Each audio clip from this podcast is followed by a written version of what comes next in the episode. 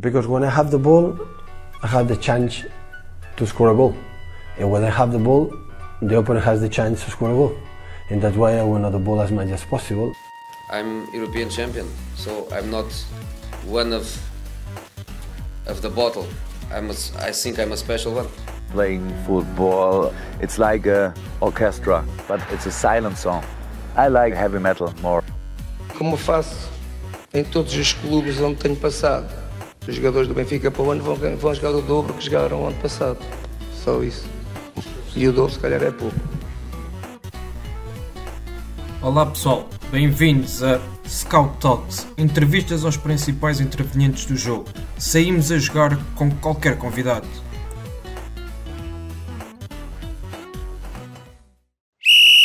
Olá Jorge, bem-vindo ao Scout Talks. É um gosto enorme ter-te aqui connosco e esperemos que seja uma conversa muito agradável nesta fase complicada em que vivemos e nosso objetivo é, é continuar esta partilha de ideias, de conhecimento como tem sido este podcast de, das várias edições para cá. E hoje uh, uh, será certamente mais uma dessas situações em que vamos ter aqui um treinador de referência, uh, um treinador português a dar cartas na, na, Europa e que esperemos que seja uma conversa muito produtiva e interessante. Olá Francisco, muito obrigado pelo, pelo convite.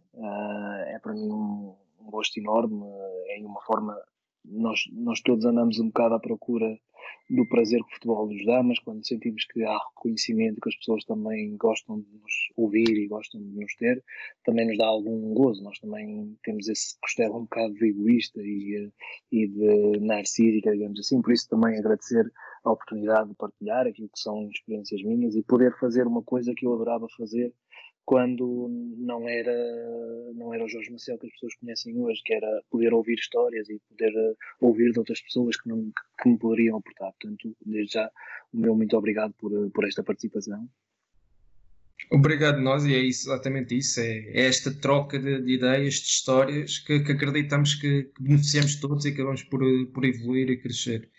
Um, eu vou começar pela, pelo um tópico que é, que é a questão do futebol de formação tu estiveste ligado ao futebol de formação, depois um, uh, ah, foste para o estrangeiro como, como treinador adjunto, um, esta temporada regressaste para, para estar ligado ao, ao Benfica Sub-23. Durante este tempo, qual, qual é que foi a opinião que, que, que, tiveste e que tens neste momento sobre a formação em Portugal e o desenvolvimento do jogador português? O que é que tu viste que, que foi que alterou neste, neste período temporal, desde que tu estiveste ligado à formação até ao início desta época, digamos assim?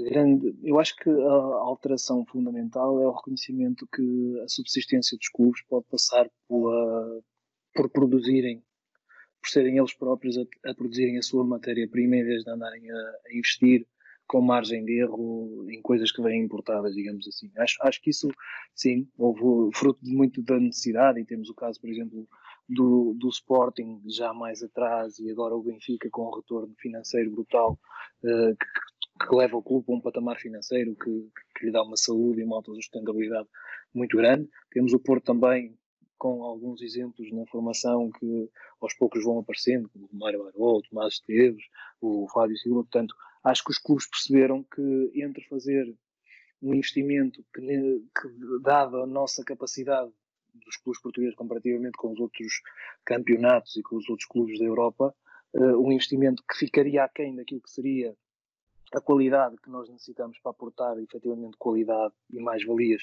ao nosso plantel, os clubes portugueses perceberam que, se calhar, uma, da, uma das coisas que, que, que, nós fomos unânimes em perceber é que a nossa seleção uh, joga praticamente toda no estrangeiro.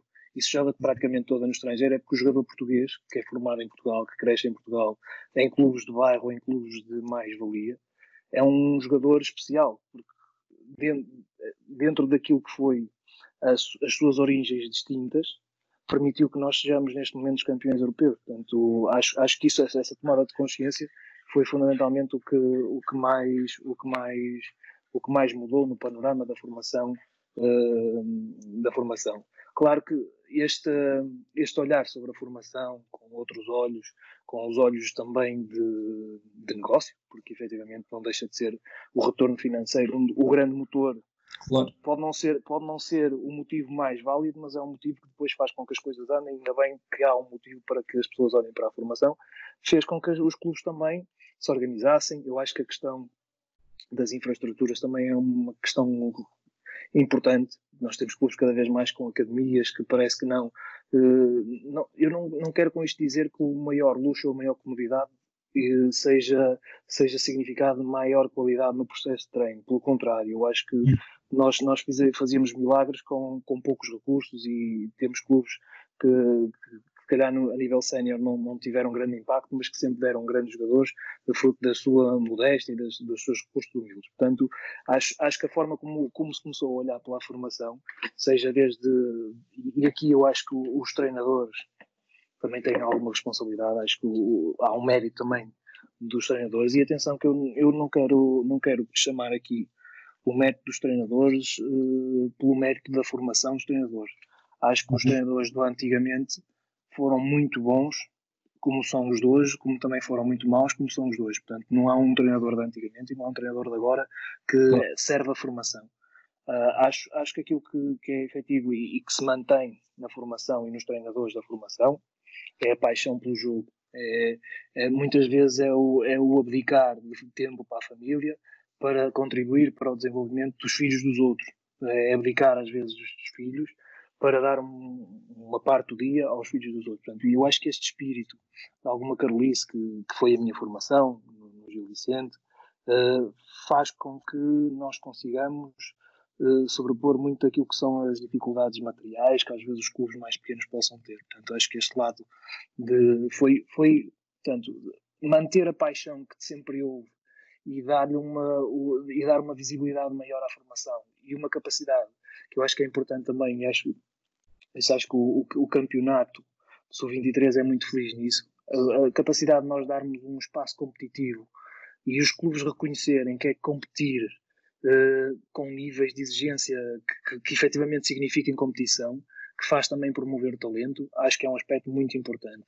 É, é quase unânime que os clubes a nível nacional que têm maior capacidade de prospecção e conseguem ter os melhores jogadores, neste momento estão a jogar com escalões acima, porque com escalões com idades abaixo, mas com os jogadores no escalão acima. Porquê? Porque percebem efetivamente que o motor da, da, da potenciação do talento ao lado do treino, mas se o treino não tiver a necessidade de transcendência depois de resultados, da pressão do resultado, de ter que dar, de ter que mostrar que, que se está a crescer, de que se está melhor, que se está acaba por ser um talento que, que não tem muito sentido, digamos assim. Portanto, acho que esse, esse aspecto é um aspecto também bastante importante. A capacidade de nós percebermos que é preciso competição e é preciso uma competição ajustada para o talento. Um aspecto que eu acho que regrediu na formação e que eu acho que era o motor da formação era nós termos uma formação mais geograficamente muito mais descentralizada dos grandes clubes. Neste uhum. momento eu acho que e, e eu pensando e pensava e pensava muito com, com a minha malta do meu staff do Benfica que era muitas vezes os clubes grandes parece que vão provar do próprio veneno Porquê? Porque o facto de aglutinarem, serem capazes de fazer uma, ter uma rede de prospecção altamente capaz, porque é um clube mais visível, porque é um clube que tem outras condições que para os pais eh, cria uma expectativa de ok, eu vou para ali, então a probabilidade de eu vir a ser jogador é muito maior, então é por ali que eu vou escolher, faz com que os clubes sequem toda a, toda a volta claro. aquilo que é o talento que emerge nas pequenas equipas. Uh, nós nos campeonatos nacionais, há 10 anos atrás, todas as grandes todas as equipas, fossem grandes ou pequenas, tinham dois jogadores muito interessantes. Neste momento deixou de haver esse. Há uma equipa muito forte que aglutinou todos esses, ou duas ou três que aglutinam todos esses grandes talentos, ou os melhores de cada equipa, e depois secamos as equipas mais pequenas. Qual é a perniciosidade disto? É o facto de depois nós reconhecermos que a competição é fundamental, mas não a termos no nosso escalão. Porquê? Porque as equipas que competem com os, com, contra os miúdos das outras equipas onde nós vamos buscar os nossos miúdos que, para, para, ter, para termos talento na nossa, acabam de ser equipas muito mais frágeis porque perderam essas mais-valias. Portanto, este eu acho que é um aspecto interessante que eu acho que deve ser repensado na formação. Uh, se nós formos, no meu caso, em França, uh, o raio de prospecção dos clubes é um raio de 50 km, portanto, até os sub-15, creio.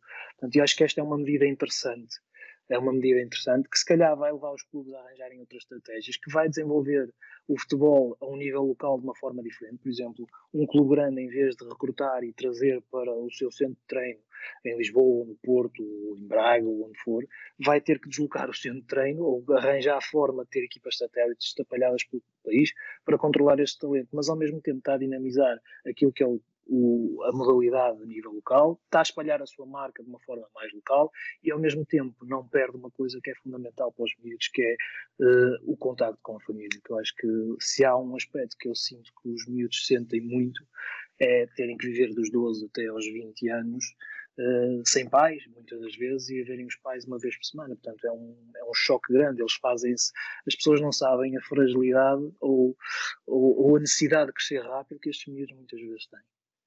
Sem dúvida, e, acabaste por focar aqui pontos muito interessantes e é uma visão muito, muito pertinente. Uh, tu, logo ao início, falaste da questão do, do futebol de bairro e eu queria pegar eh, por aí para perguntar qual é, é a tua opinião sobre a questão do, do, futebol de rua. Se achas que temos vindo a perder o facto da, da sociedade hoje em dia ser uma sociedade muito mais digital, não haver este contacto das pessoas na, na rua, de, dos jovens irem para a rua, jogarem futebol na rua como se fazia há 10, 20 anos, 30 anos atrás. Achas que isso vai ter repercussões em termos futebolísticos neste caso em Portugal, a, a, médio e longo prazo, se é que já não estão a ter, se calhar já não vemos jogadores tão tecnicistas como víamos antigamente. E isto pode ser uma consequência deste decréscimo. Eu, eu, eu tenho temo um bocadinho por isso. Infelizmente acho que tem aqui uma, uma espécie de cobaia aqui em casa, que é um, que é um Francisco também, com 4 anos, hum. uh, que fez há dias 4 anos. E há uma coisa que eu vou-me apercebendo.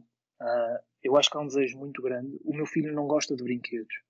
O meu filho gosta de brincar com pessoas. Um, e acho que uh, o existir ou não existir, eu sei que a sociedade está diferente, eu sei que os espaços urbanos não foram feitos para, para o que era antigamente, porque o, o, espaço que era para a brincadeira foi ganho pelos carros para estacionar, foi ganho uhum. pelos prédios para serem construídos, portanto há toda uma nova uma nova noção de urbanismo que, que hipotecou ou que, ou que negligenciou aquilo que era um, um, motor importante do desenvolvimento das crianças. E não estou a dizer o desenvolvimento do ponto de vista do futebol, estou a dizer o desenvolvimento do ponto de vista daquilo que era a expertise deles, uh, serem capazes de arranjar estratégias para, para quando se viam em aperto, quando a bola ia para o vizinho terem que subir o muro eh, ou terem que fugir da polícia, ou ter que fugir de alguém que, uh, portanto, todo um conjunto de vivências que a rua proporcionava, que não tinha necessariamente a ver com futebol, mas que faziam com que as crianças crescessem e se desenvolvessem de uma forma uh, cada vez mais, mais perspicaz, porque aquela ratice, que cada, se há uma coisa que eu sinto muito no futebol atual, é que nos balneários há duas coisas, que, há uma coisa que falta, é um, uma capacidade de liderança. Cada vez menos temos o, o líder do gangue que se, que se assume que vai organizar o jogo com o bairro contrário, ou que quando há confusão se, se, toma a iniciativa e vai para lá para frente e acalma tudo, ou, ou, ou faz tudo incendiar-se ainda mais. Portanto, isto falta, uhum. e acho que é, é consensual nos plantéis profissionais de faltar. E falta também aquela ratice em jogo o, o gajo malandro que caía, que, que enganava o adversário, fosse na finta, fosse na, na capacidade de tirar uma falta, fosse no marcar uma falta rápida quando os outros estavam meio adormecidos, achar que o jogo estava parado e o gajo estava vivo. Portanto, esse tipo de malandrice eu acho que, que falta e acho que a rua era, era importante era importante nisso. Portanto, o lado da rua, eh, e eu dizia, o meu filho, o meu filho é uma espécie de cobaia, porque eu percebo claramente que ele tem uma. Ninguém tem necessidade daquilo que desconhece. Eh, e o meu filho adora está-me sempre a dizer, vamos jogar, vamos jogar ali a bola. Eu, aqui na sala, ele tomou conta da sala e a sala tem uma baliza e tem 10 uhum. bolas e ele anda aqui a brincar, não temos ido para fora face às circunstâncias, mas aquilo, eu sinto que eles têm muito prazer nas mesmas brincadeiras que nos davam prazer. A questão é que para nós é muito mais cômodo. Uh, pá, toma lá o telemóvel, toma lá, se quer jogar futebol, pega lá o, a Nintendo Switch ou a PlayStation e jogas o FIFA, que aí também é futebol e não te cansas. E, portanto, nós é que estamos um pouco a contribuir para que este lado é-nos mais cómodo e então também não fazemos muito porque, porque como estamos todos a trabalhar imenso, chegamos do trabalho, pouco a disponibilidade temos, eu contra mim falo, quanto pouca, pouca disponibilidade temos para os nossos filhos e dizemos assim, opa, olha, vai para ali, vai ver o Panda, ou vai ver o YouTube, ou vai ver, ou pega o telemóvel, ou pega... portanto é muito mais fácil para nós. Portanto, a grande responsabilidade da rua é uma questão urbanística, sem dúvida, é uma questão de sociedade, porque a insegurança existe, porque agora temos, se houver uma criança desaparecida, durante uma tarde nós temos uma, um canal ou vários canais que nos dizem que a criança desapareceu. Isto causa medo, da mesma forma que nos causa medo viver toda esta situação do, do coronavírus, também muito pela informação que nos é transmitida. Portanto, eu vivi uma, uma, uma situação na Líbia que foi quando reventou a guerra, eu, soube, percebi bem o é que era a manipulação de informação e o quanto isto nos condicionava e nos criava medo. Portanto, eu estava num contexto em Trípoli em que nada se passava e os meus pais estavam em Portugal cheios de medo porque diziam que Trípoli estava a ser bombardeado. Portanto, acho que nós também temos de ser um bocadinho críticos em relação a isso e perceber os passos e tentar, claro, que se o meu filho vai para a rua, pá, se calhar vou ter que ir com ele, vou ter que ficar mais vigilante porque as coisas não são comodantes e, e efetivamente há esse esforço. Portanto, eu acho que a rua efetivamente era a escola do talento, era a escola de, do desenvolvimento das crianças antigamente. Aquilo que, que eu acho que, que pode ser uma responsabilidade dos clubes é tentar recriar esse espírito da rua nos seus espaços. Portanto, uh, o que é que havia na rua? Havia paixão, havia alguma liberdade, havia havia diferenças, claramente, entre aquilo que era o nível de desempenho dos jogadores e havia uma necessidade de mostrar serviço. Se eu queria jogar no ringue dos mais velhos, eu tinha que esperar que alguém faltasse ou que alguém tivesse, fosse beber água ou, ou alguém fosse chamado pela mãe para eu entrar, tinha que esperar o meu momento. Portanto, isto parece que não tem a ver um bocado com aquilo que é a gestão de carreira e que é a carreira dos jogadores. Muitas vezes eles têm que esperar pelo momento para aparecerem como titulares na equipa. Portanto, e quem jogou na rua teve este momento logo aos 5 anos. Portanto, todo este conjunto de coisas que a rua nos, nos, nos proporciona são altamente ricas. Uh, a rua, o que é que tinha? Paixão. Eu acho que os clubes devem.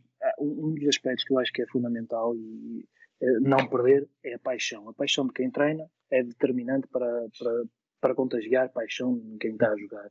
Uh, a rua tinha, tinha uma coisa que era, que era muito interessante e que pode ser um pau dois bicos, digamos assim. O que é que a rua não tinha? Não tinha treinadores. Os treinadores podem ajudar e podem desajudar. Se fizerem com que aquilo que é um processo de, de jogo mais ou menos selvagem se torne num processo de ensino e não de aprendizagem. Eu acho que o processo de formação tem que ser um processo de aprendizagem, não tem necessariamente que ser um processo de ensino. O professor Vitor Ferrari dizia sempre que se aprende a jogar jogando e, e, um, o futebol não é algo que se ensina, mas que se aprende. E eu acho que é muito esta lógica da formação. Quanto mais o contexto permitir que eu vivencie o jogo de formas diversas, e atenção, eu acho que os clubes devem ter responsabilidade naquilo que é a rua que querem recriar no seu, no seu clube. Uhum. É diferente. A minha rua joga-se mais em passo ou na minha rua joga-se mais em fim. Em função disso, claro. nós vamos criar contextos mais de passo, ou mais de drible, mais de um para um, mais de finalização. Portanto, a, a, forma como os treinadores e o modelo de formação, digamos assim, das escolas de, de formação são feitos, também pode fazer com que naquela rua daquele clube se valore mais isto e menos aquilo. A, a rua de Itália valorava-se mais uma defesa de guarda-redes ou um desarme do, do central do que propriamente um drible ou uma finta. No Brasil é completamente diferente. Em uhum. Espanha, em Espanha a característica do jogo qualquer miúdo faz um, um touro, faz um, um, um, touro, não, um rondo, faz um mainho na rua ou está a jogar passo contra a parede, porque, é uma matriz cultural daquilo que foi um futebol que foi que, que representou para a Espanha ser bem sucedido, que é um futebol mais de passo. Portanto, aquilo que os clubes têm que perceber é qual é o espírito que nós queremos dar ao nosso processo, e eu acho que a essência fundamental, é a essência, como dizia o Cruyff, a essência primogénita do jogo é o futebol de rua, e depois é que futebol de rua nós queremos mas a coisa não tem que deixar de ser futebol de rua. Portanto, eu acho que o aspecto fundamental é mesmo isto. Tem que ser aprendizagem, não tem que ser ensino. O treinador está lá para ajudar, não está lá para, para agarrar, para ancorar o jogador a determinadas coisas. E acho que às vezes se tende muito para isso. Portanto, aquilo que o futebol de rua tinha, que dava liberdade, era também não haverem treinadores que amordaçavam os miúdos e os miúdos iam descobrindo o jogo de forma um bocado mais selvagem, um bocado mais autodidata. A possibilidade de termos treinadores permite-nos criar contextos que acelere a aquisição de forma a que a aquisição se faça de acordo com aquilo que nós achamos que é fundamental, mas sem que eu esteja a impor aquilo que é a aquisição, digamos assim. A, a, a mestria do treinador na formação, esta tem muito mais a ver com o criar um contexto ou vários, em que o jogo seja vivenciado de forma diversa, mas fundamentalmente sempre de uma forma apaixonada. Este é que para mim é o grande desafio do treinador da formação.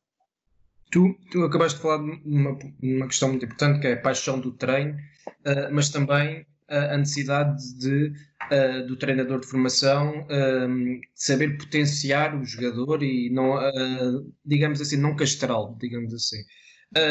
Tu acreditas que hoje em dia, em que vivemos numa, na, num modelo de formação em que se valoriza muito mais o rendimento do que o talento, em que se procura muito mais os resultados imediatos em vez de, de, olhar, se calhar, para, para o progresso individual e coletivo de, dos jogadores e formar uh, homens uh, para além de, de, jogadores, se achas que isso acaba por, por de certa forma, castrar alguma criatividade que exista e deixar alguns jogadores pelo caminho, porque eu recentemente vi uma entrevista tua em que dizias que o treinador, se quiser, um treinador na formação pode matar um jogador à nascença, pode, não lhe dando oportunidades, o jogador fica desmotivado e deixa de jogar no futebol sénior isso já não acontece. E era perceber se tu achas que hoje em dia o futebol de formação, se, se não estamos a castrar uh, muito talento que existe e a deixá-lo pelo caminho neste processo. Uh, Francisco, a questão que eu, que eu dizia era, era um bocadinho, era muito dentro disto, tinha a ver precisamente com, eu dizia, foi-me perguntado se, se os treinadores da formação tinham uma responsabilidade tão grande, porque é que não eram eles o, digamos, o era pirâmide. Exato, isso era porque me colocavam.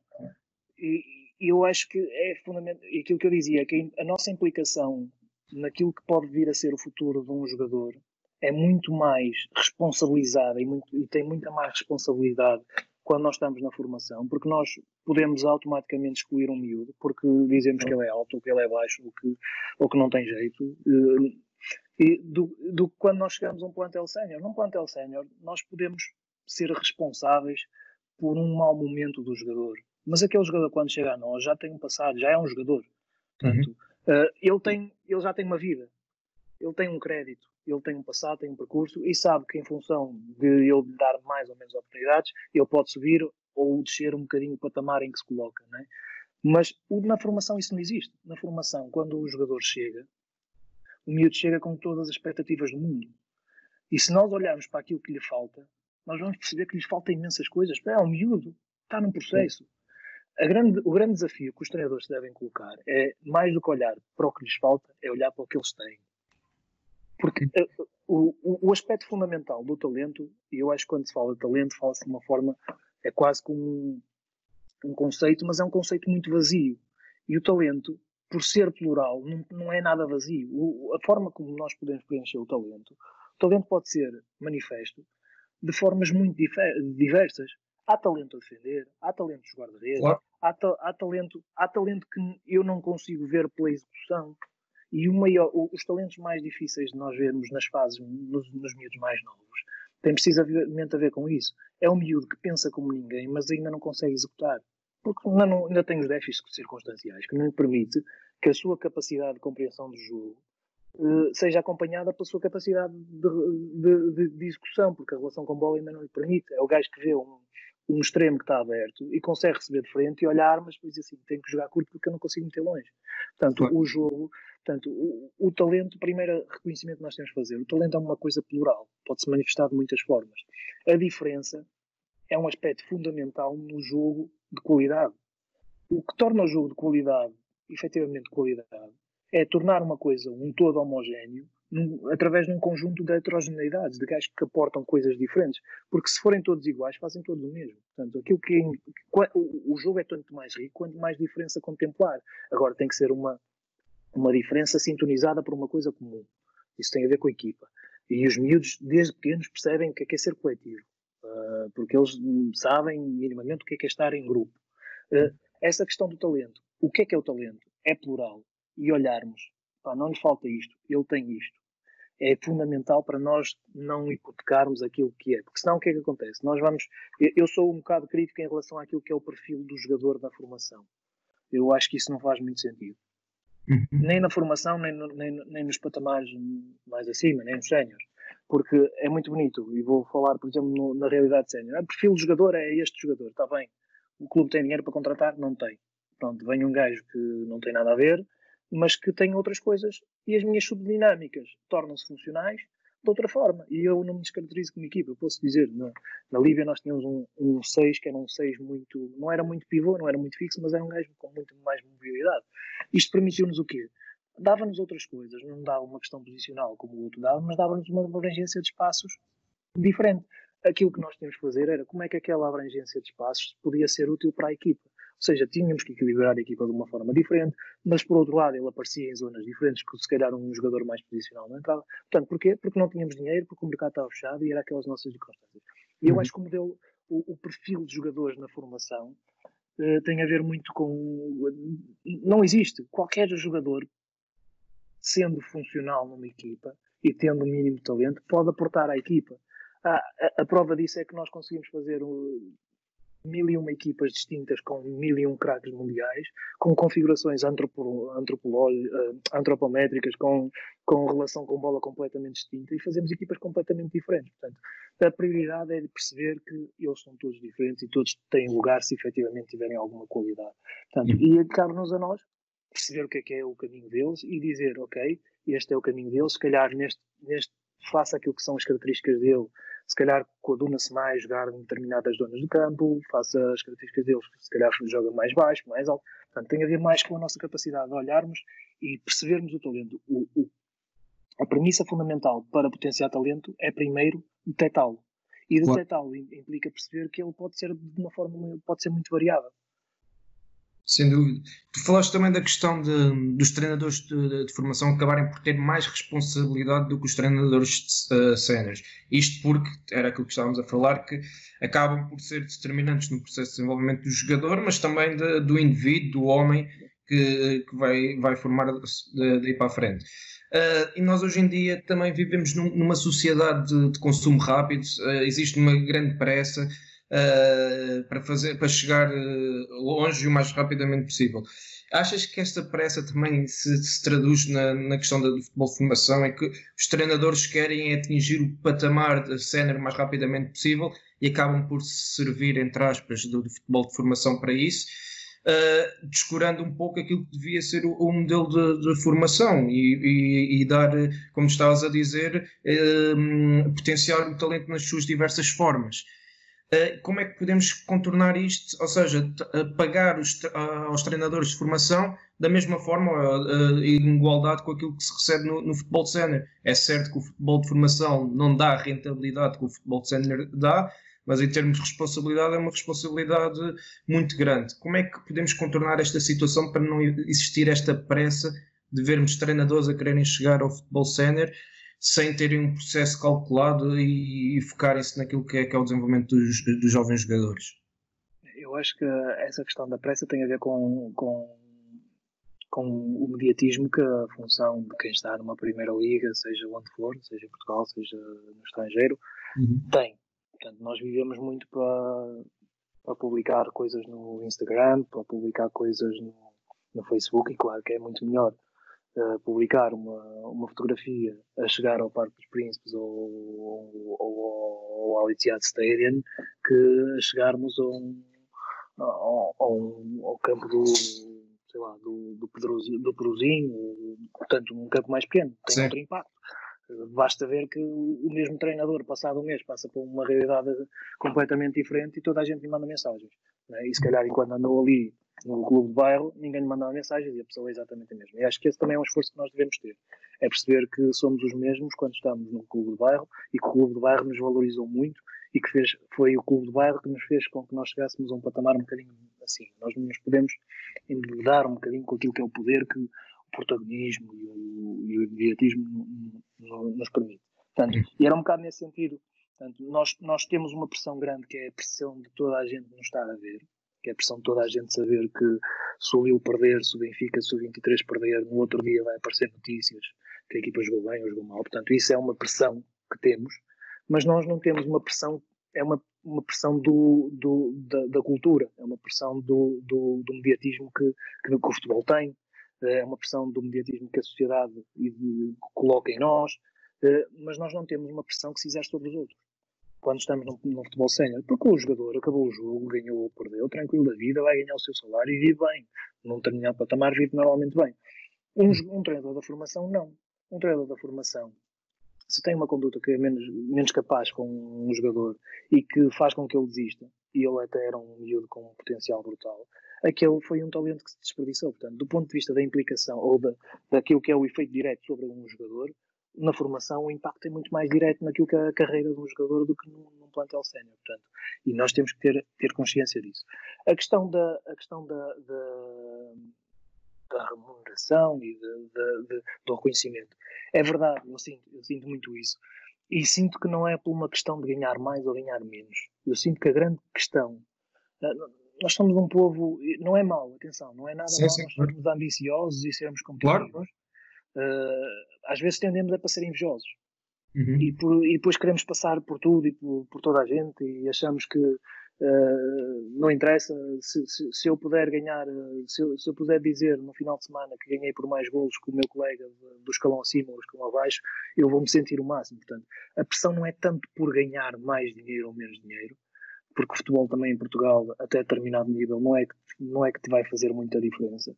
Porque entre tu estás deslocado de casa e da família e viver a uh, 300 km da tua casa e ganhas mil e poucos euros, ou estás num clube de, que, trabalhas e ganhas isso e ainda tens um clube que te vai dar mais uns trocos, portanto, qualquer profissional de educação física, se trabalhar numas escolas, numas AEX e numa, numas piscinas municipais e à noite foi trabalhar num clube, possivelmente ganha mil euros, uh, embora tenha que fazer mais claro. tem que andar de um lado para o outro, mas, mas não tem o transtorno de se deslocar, está perto da família, portanto, uh, eu não estou a ver que seja uma questão, é uma questão mesmo de afirmação pessoal, de, de ego, de estatuto, de dizer eu estou aqui neste patamar. E às vezes eu acho que efetivamente as pessoas não percebem que o caminho, primeiro não é, não é um caminho igual para todos, e há muita gente que me pergunta, pá, como é que eu faço para vir a ser treinador adjunto, para chegar à primeira liga? E digo, pá, a melhor forma, aquilo que tens que fazer é aproveitar as oportunidades que tens Uhum. É o, o, teu espaço, aproveita-o como se fosse Champions League. Porque isso é que te vai fazer com que as pessoas falem de ti, porque isto é um mercado que, se nós considerarmos como um produto, é um mercado em que os pais comentam. Por acaso, nos pais da escolinha tal, até estava um empresário que conheceu, que depois conhece o treinador X, e diz: pá, o, o, o treinador do, dos miúdos lá, pá, o gajo tem muito jeito para aquilo. Uh, entretanto, o treinador X até despediu, ou vai para uma equipa técnica, o adjunto foi para outra equipa técnica e abriu uma vaga e diz: pá, aquele gajo, as coisas surgem do nada. Portanto, eu acho que as pessoas têm é que maturar o espaço onde estão, aproveitar o espaço onde estão e desfrutar. A questão daquilo que tem a ver com aquilo que é uma questão que não é dos treinadores, é uma questão mais dos clubes. É será que se nós, eh, se, se, se nós se os vencimentos dos treinadores forem de acordo com a responsabilidade que eles têm na formação, nós conseguimos uh, diminuir essa pressa? Eu acho que sim. Acho que sim, claramente. Hum. Acho, acho que ninguém pode negar que também muitas vezes andamos no futebol, porque também é uma profissão e, e dá mais uns trocos, e em alguns casos é a autossuficiência das pessoas. Agora, como é que isso pode fazer? Há muitos clubes que vendem jogadores, mas não revêem os salários dos treinadores da formação. Uhum. Eu acho que um clube que venda um jogador na formação deve aproveitar aquele dinheiro para investir na formação. Não é claro. é para, para pagar salários mais caros, até pode ser para pagar salários mais caros, porque quando eles dão assim bastante dinheiro. Portanto, eu acho que os clubes têm que se.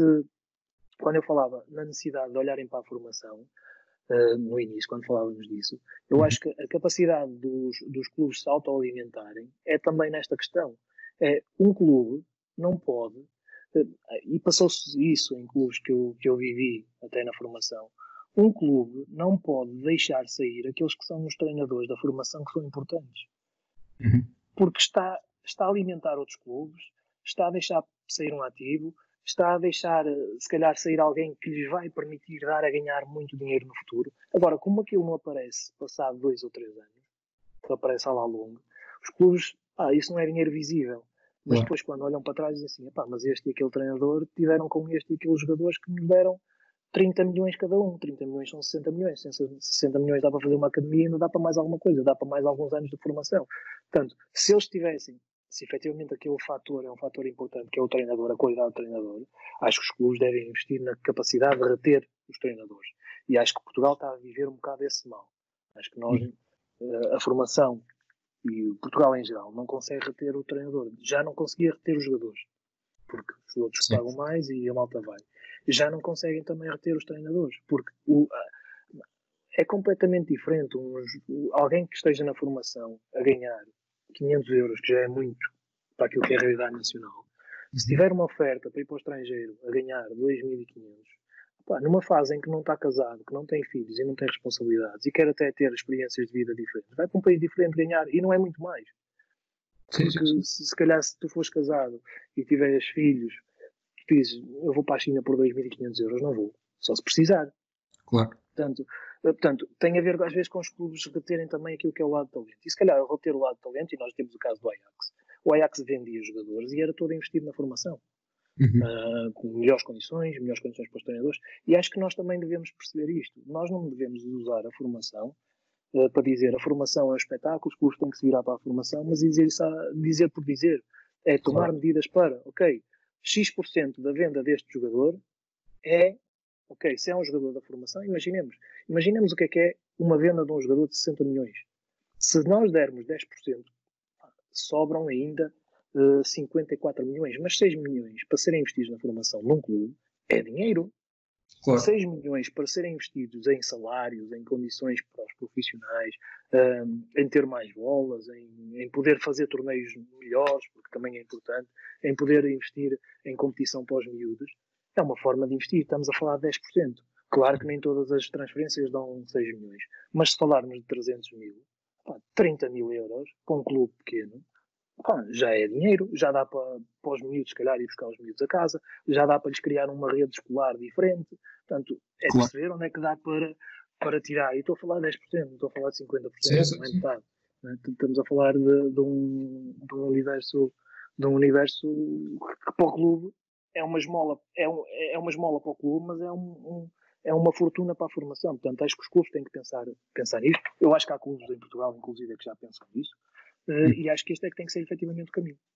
Uh, uma questão ainda relativamente a isto, que é, um, achas que, que, a possibilidade de existirem cursos diferenciados, uh, apostar mais na qualificação de treinadores, ou seja, ter cursos específicos para treinadores de formação e, e cursos específicos para treinadores de futebol sénior, pode ser uma possibilidade. Isto porque também vemos que há, há muita gente na, que está no futebol de formação e, que não tem capacidade para, para estar, para saber lidar com miúdos, que, ou que não tem paciência para os miúdos, o que quer que seja, e lá está, acaba por depois ter um impacto muito maior naquilo que vai ser o percurso dos miúdos do que um treinador de futebol sénior. E se, se existir uma qualificação dos quadros de, de formativos, se calhar poderíamos acrescentar qualidade ao, ao processo de, de formação em, em, Portugal, neste caso? Eu, eu acho que essa questão é, é pertinente, mas acho que tem. Eu percebo o, o, o contorná-la acima, mas acho que deve caber a cada um também aquilo que é. Há, há malta que não, não consegue ter um animal de estimação, quanto mais lidar com uma criança. É?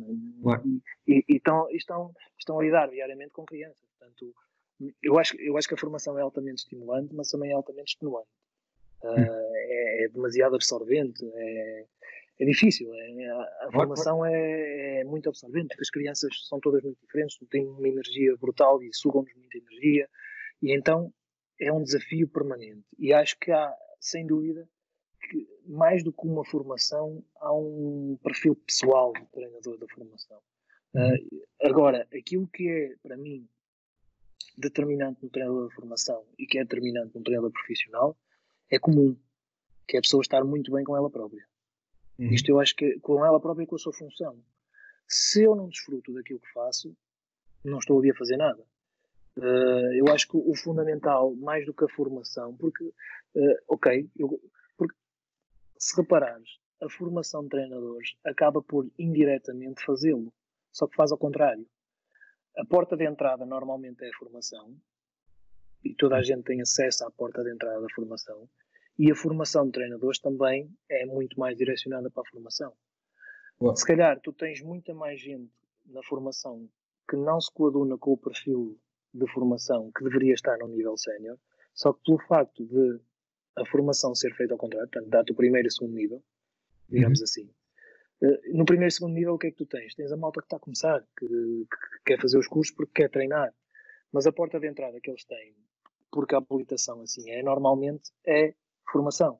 Uhum. O, que é que, o que é que te acaba por fazer a separação entre aquilo que é, ok, isto é a minha profissão ao mais alto nível e com profissionais, e ou não, é tu chegares ao terceiro nível tens que dar 3 mil ou 4 mil euros para fazer um curso. Aí tu pensas, é isto que eu quero fazer ou não é isto que eu quero fazer?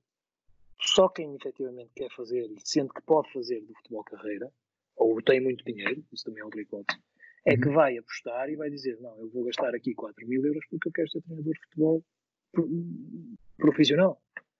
E o que é que acontece? Esta malta que, que para estar num nível acima, porque depois também é altamente é, o, o futebol amador profissional também é muito desgastante. Então a malta acaba por ir ali para a formação, porque está menos tempo, desgasta-se menos. Mas se calhar tem perfil é para estar no, no futebol profissional. Só que a formação que tem, para um nível que eles acham estimulante, é no futebol de formação.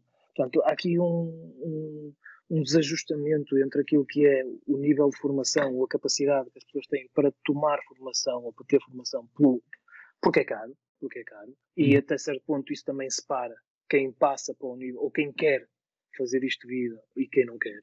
Porque eu, eu acredito que quem chega ali e está no, no- nas escolinhas aos 30, 40 anos diz assim, ok, vou ficar pelo segundo nível, porque no terceiro nível vou gastar dinheiro que me pode fazer falta para a família, ou afinal só estou aqui neste patamar e as coisas não acontecem. Portanto, esse Bom. lado é um lado que eu acho que é, que é também importante repensar, é até que ponto se calhar fazer formações mais generalizadas, os clubes, eh, e- e- no Benfica vivi uma coisa, e no Porto também, também tínhamos, que é uma coisa importante. Eu acho que as pessoas não dão muito valor ah, à questão do psicólogo no desporto, mas o psicólogo, para mim, tem uma função fundamental, não é sobre os jogadores. Acho que o psicólogo pode ser alguém muito importante para o staff. Uhum. Porquê? A intervenção, eu acho que a intervenção do psicólogo não deve ser sobre os jogadores. Não, sobretudo num determinado patamar. Ah, pá, acho que essa deve ser uma relação de nós, treinadores, que estamos lá. Primeiro, o psicólogo não pode ser um extraterrestre que entra ali, mas o psicólogo pode nos ajudar muito a, a- a priorizar e a refocar naquilo que é a nossa, a nossa, a nossa, o nosso, o nosso, o nosso perfil.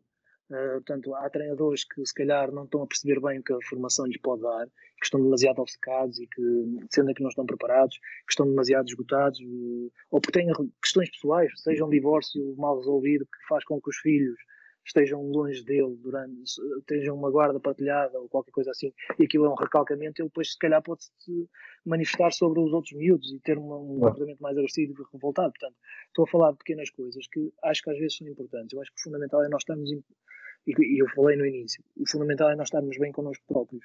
E se os clubes conseguirem ter essa estratégia, ter alguém exterior, que não é exterior, que é alguém do clube, mas que possa dar este aporte aos treinadores, acho que é importante para, para os ajudar na relação com os jogadores, para ajudar na relação com eles próprios, porque o, o nós estarmos bem connosco próprios faz com que nós estejamos muito mais capazes de aceitar os outros, de lidar com os outros. Eu percebi isto claramente no último ano, foi dos anos que eu mais desfrutei, porque foi precisamente nos anos em que eu menos pressão coloquei em mim próprio. Uh, disse, ok, o futebol é um jogo que, que se ganha e que se perde, eu escolhi a minha vida com uma coisa que não controlo totalmente, então vou desfrutar disto porque é isto que eu gosto de fazer, mas sei que às vezes vou perder e às vezes vou ganhar. Portanto, e acho que este é um lado muito importante. É, eu acho que há um perfil face à empatia que se consegue criar na ligação, sem dúvida que há mais pessoas mais vocacionadas para a formação ou para o futebol sénior, mas depois cabe a cada um também reconhecer isso mesmo. Acho que também a formação poderia ajudar, o abrir de formação poderia ajudar, ou formação vocacionada, e até tocar neste tipo de pontos de, uhum. do autoconhecimento, daquilo que são as perspectivas de carreira de um, de um jovem na formação, de um jovem treinador na formação, ou de alguém que faz percurso na formação, o reconhecimento. Acho que nós também é importante que às vezes se vá buscar uh, pessoas como Aurélio Pereira, o Vitor Frado, pessoas que viveram também um período da sua vida dedicadas à formação e que tiveram frutos, porque isso também é um, é um lado que torna visível que viver em função dessa causa da formação também é possível. Também é possível ter alguma visibilidade. Portanto, como a formação não tem visibilidade, as pessoas também perdem um bocado o interesse. Se nós conseguirmos dar alguma visibilidade e exemplos palpáveis que as coisas podem ser, e se dermos formação a ajudar, e a, e a Federação nisso tem, acho que tem, tem, feito um papel interessante, porque a, a, a, formação tem sido muito diversa. Agora, formação com viés claramente de alto rendimento ou futebol de formação, acho que faz sentido, sem dúvida. Claro. Tu, tu aí focaste num, num, aspecto importante, que é o aspecto um, psicológico. Uh, eu ia fazer esta pergunta, mas relativamente aos jogadores, porque uh, eu também já, já estive também, de certa forma, ligado ao futebol formação e aquilo que, que, uh, que sentia a maior dificuldade era perceber este lado social e psicológico dos miúdos, porque, por exemplo, às vezes temos um miúdo que, que chega ao treino e que são os pais que, o vão levar de carro e que o miúdo chega fresco fisicamente e mentalmente e, e tem um melhor uh, aproveitamento do treino e, e, acabamos por, por escolher o miúdo para, para jogar de forma mais regular. E, e acabamos por descurar se calhar um miúdo que, que, que tem para ir para o treino tem que andar sozinho 30 minutos uh, ou que ne, antes do treino teve mal de educação física, ou a escola não está a correr bem, ou namorado, ou a estabilidade familiar como é que se pode uh, arranjar ferramentas, digamos assim, para perceber este lado mais social, mais psicológico, em idades jovens e, de certa forma, ter isto em conta para não deixar uh, os miúdos perderem-se pelo caminho e, e conseguir cativá-los para, para aquilo que deve ser a paixão deles, que é, que é jogar e, e estarem inseridos num grupo. Eu, eu posso dizer que essa questão pode ser mesmo extensível àquilo que é uma realidade do jogador sim, sim. Portanto, tu, e acho que o, o cerne da questão está em tu criares um, uma, uma, ressonância empática no teu grupo que te permita estar à vontade e espontâneo para lidar com eles. Um, lá está.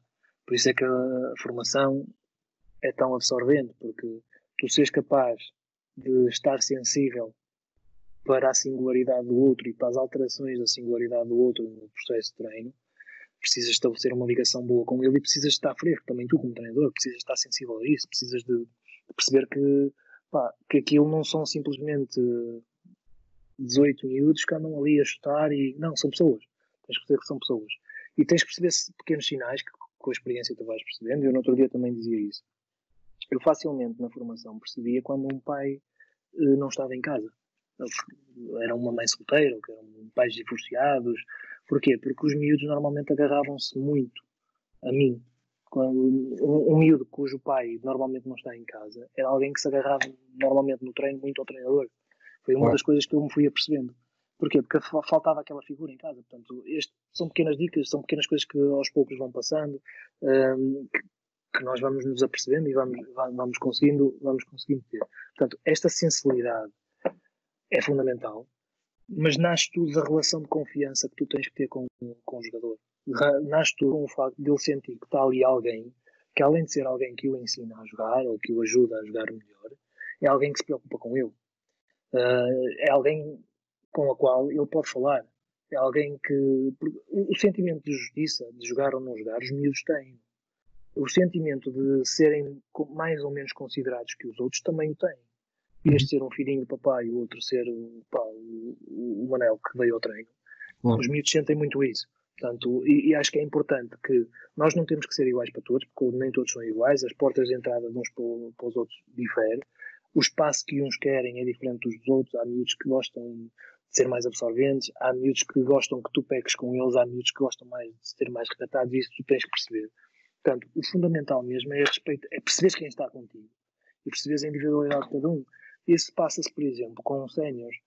Tu perceberes que um jogador chega ao treino dois ou três dias seguidos, mais cabisbaixo, que atualmente, que normalmente tem um grupinho que é o, está a falar normalmente, mas naquele período sentes que ali qualquer coisa estranha.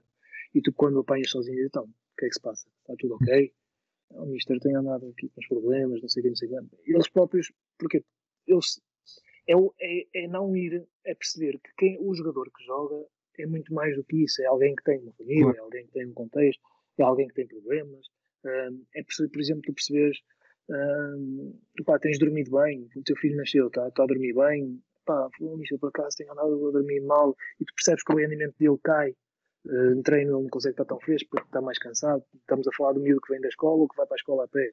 Aqui no alto nível tens o, o filho que nasceu, que passa mais noites e que o rapaz, às três da manhã, está acordado porque tem que, tem que ajudar a mulher a dar de mar, depois o miúdo custa a adormecer e às 8 da, da manhã levanta-se para ir para o treino e dormiu 4 horas normais. Eh, normalmente o resto foi um, sono interrompido. Portanto, esta sensibilidade para tu perceberes aquilo que cada um te pode dar aqui de cada um é, e tu estás sensível para teres esta relação de confiança que, lhe, que lhes possa permitir eles dizerem, oh mister, hoje, hoje não estou amassado, hoje não, não deu, pá, com os problemas, eh, pronto, isto é isto, isto, tem a ver com isto, isto é uma, uma questão que é sensível ao professor na escola e que é sensível ao treinador na, na formação e que é sensível ao, ao, ao, ao chefe de uma empresa e que é sensível a um treinador num, contexto de futebol profissional. Portanto, são, o, o, respeito pela individualidade é determinante e, e tu seres capaz de estabelecer. Eu acho que uma das coisas que nós adjuntos podemos ter esta capacidade de estabelecer esta ligação com os jogadores.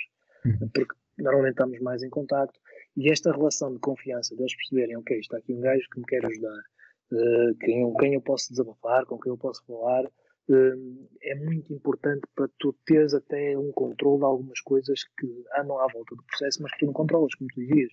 Na formação é um miúdo que opa, os pais têm dificuldades e têm uma refeição por dia, é um miúdo que vai para a escola e, antes de ir para a escola tem que levar os irmãos à escola e levanta-se muito mais cedo que todos os outros e então é normal que ao final do dia esteja cansado. É, é um miúdo que, porque tem tudo em casa, é, é, é educado por empregadas, uh, o respeito que tem pela entidade que normalmente o educa é diferente, se calhar, dos outros.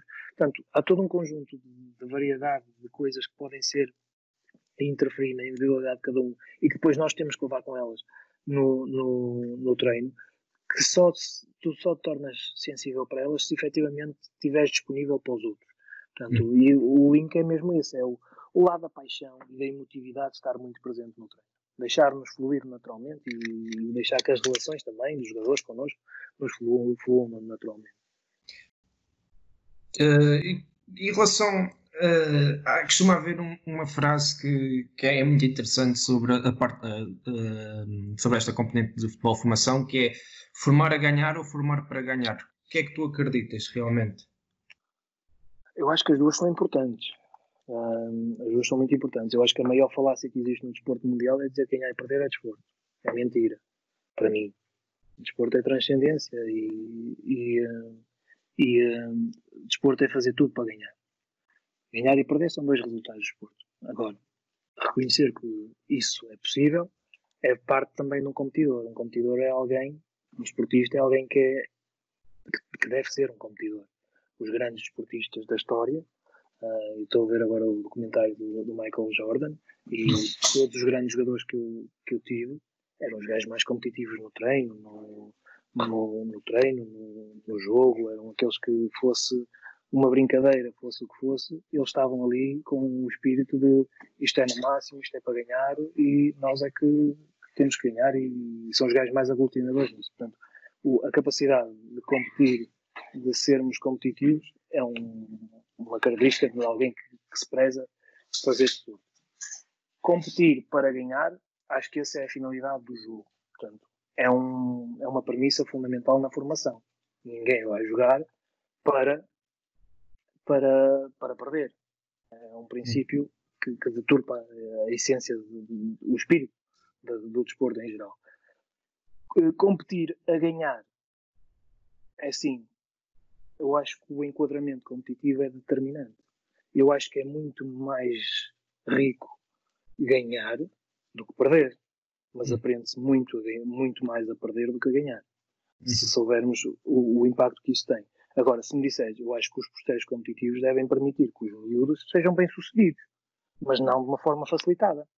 É um miúdo ter estímulos competitivos que se coadunem com aquilo que é a sua capacidade de desempenho e ele ser capaz de dar resposta e ganhar regularmente, mais do que perder. Porque se eu perder muitas vezes, aquilo que eu vou fazer é sair do esforço. Porque todo claro. miúdo gosta de ser reconhecido e para ele ser reconhecido é ter resultados naquilo que fazem, é serem bons naquilo que fazem nenhum jogador, por isso é que o, nenhum jogador procura o futebol para perder. Portanto, uhum. Por isso é que é importante este balanço entre o querer competir, o querer ganhar e o ser possível ganhar. Eu, eu lembro-me, eu, eu tenho muitas vezes este tipo de, de questão. Eu acho, eu às vezes eu coloco-me, diz assim, pá, um gajo ser jogador de futebol, pá, por muito fraco que tenha calhado ser ou ter calhado numa equipa muito fraca, algumas vezes ele vai ganhar na carreira.